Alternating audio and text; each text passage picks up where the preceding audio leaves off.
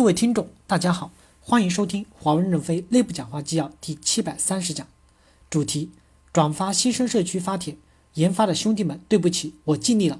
实名来自二零一二人力资源部。暗语：一、实名投诉是公司管理民主的一个好现象，我们要支持保护当事人，当事人要坚持实事求是。新生社区是罗马广场，大家可以充分表达不同的意见，就事论事，基于事实和证据，不能臆想和猜想。也要注意保护被投诉人与公司业务无关的隐私。员工讨论应集中在内部社区，不要输出到外部社区去干扰社会。人家也要生产。二，三十年来，公司从一毛一毛不拔发展到今天走向世界前列。我们的员工，特别是研发员工，都是干得非常好的。我们的干部和 HR 也是非常努力的，这是基础。蓝军只攻其一点，红军要统筹全局，顾及方方面面，又要进攻又要防御，要困难得多。例如。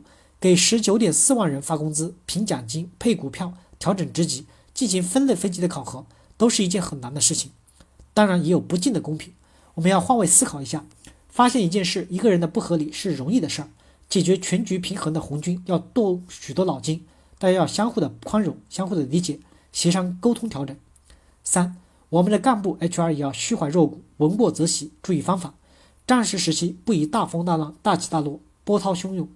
改革要近水流情深，近水情流。附原帖及新生社区网友跟帖，报送董事会成员、监事会成员，主送全体员工。